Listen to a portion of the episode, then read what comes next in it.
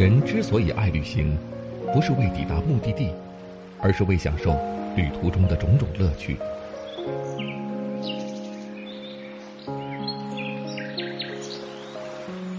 如果问我旅行的意义是什么，我也不知道。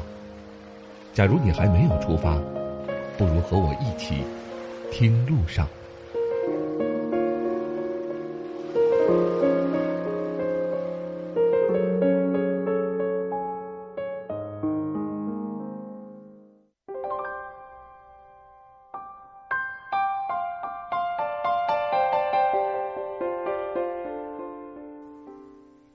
各位喜马拉雅的朋友们，大家好，欢迎来到巴老爷的声音世界，这里是听路上，我是巴超。要说起中国那些比较著名的自然风景区，您会想到哪些呢？其中有一个地方是我们怎么都会提到的，那就是湖南的张家界。张家界是国家首批五 A 级景区，也是中国首批入选世界自然遗产的景区。它因为独特的地质地貌而闻名世界。每年都会吸引无数来自世界各地的游客，甚至还被好莱坞电影《阿凡达》钦定为了取景地。张家界的景区非常的丰富，这里有宛如南天门的天门山，让人感觉深入仙境的云海；有空中走廊、三道鬼门关的杨家界，还有让老司机为之疯狂的天门山盘山公路。奇伟的山峰，茂密的丛林，清冽的小溪。张家界任何一个景点都让人目不暇接，初次来访张家界的游客都会为之倾倒。张家界的景点非常的多，但与之带来的就有一个缺点，那就是太大了。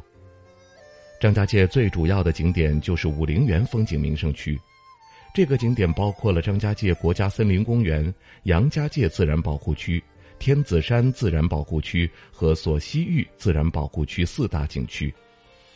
这四个景区加在一起就有三百六十九平方公里，各种山峰就有三千多座。如果说只去三四天，也很难把这些地方玩遍。所以说，张家界的门票并不是一次性的，一张门票可以在里面玩四天。正因为景区实在太大，每个景点又相隔较远，所以说去张家界玩还需要注意一点，那就是避免迷路。虽然张家界各个景区一路上都有指示牌，但是很有可能你会忘记自己曾经到过哪个景点，有时候还会走回头路。在张家界众多的景点中，有一个景点要格外注意了，因为一旦过了关门的时间，就会让人非常的崩溃。我们说的这个景点就是张家界著名的百龙天梯。它是一部连接山下金边溪和山上袁家界、天子山等著名景点的电梯，也是世界上最高的户外电梯，为人们上山下山省了不少的体力。而除了方便游客之外，百龙天梯也是一处自然和人造组合而成的奇观。在山体中建造电梯，在上升的短短一分多钟里，可以享受到绝无仅有的张家界风光。这大概就是最独特的电梯体验了。至于为什么说这个景点最让人崩溃，主要还是因为张家界景区面积实在太大，山上又不允许有住宿，所以基本上都是当天往返于山上山下。白天乘坐百龙天梯上山开始游玩，下山时只有两个选择：要么花钱再次乘坐百龙天梯下山，然后乘车下山。要么就只能够再花上两个多小时从山上走到山脚，而百龙天梯是有运营时间的，山上的索道也是有运营时间的，那一旦错过，就只能够自己走下去了。上山六十六秒，下山却要花上两个多小时，对于已经在山上逛了一整天的人，此刻一定会感到非常崩溃吧。有些散客在去张家界之前没有做好充足的攻略。导致在山上复杂的地形中迷了路，耽误了下山时间，那么就只能够花更久的时间下山。